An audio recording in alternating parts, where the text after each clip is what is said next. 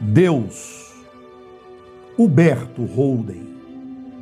A revelação de Deus no espírito humano.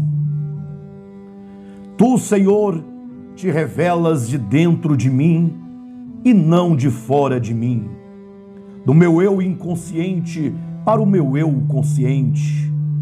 É nessa direção que eu te vejo, ouço e sinto.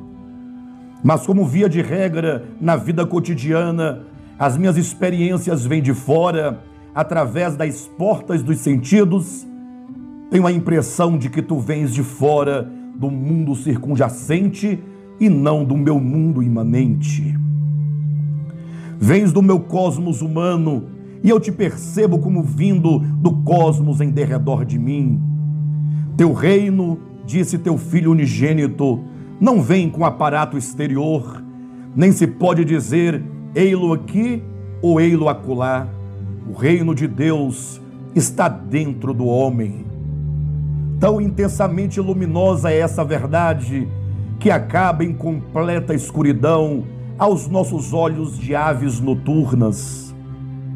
É mil vezes mais fácil transpor oceanos e subir Himalaias do que realizar essa grande viagem da periferia para o centro do próprio eu, onde amanhece o reino de Deus. O reino de Deus é alvo de violência e homens violentos o tomam de assalto. A maior violência espiritual de que é capaz o homem é esta: a conquista do seu eu central, do espírito humano, através dos obstáculos do ego periférico.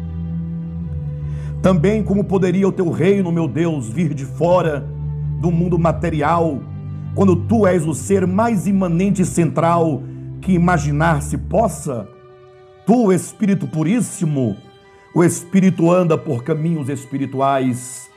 O teu Espírito não tem ubiquação local, é supralocal, extralocal, onipresente.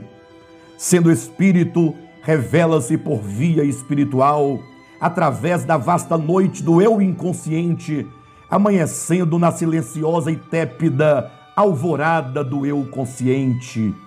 Assim és tu, e assim é que te revelas aos homens.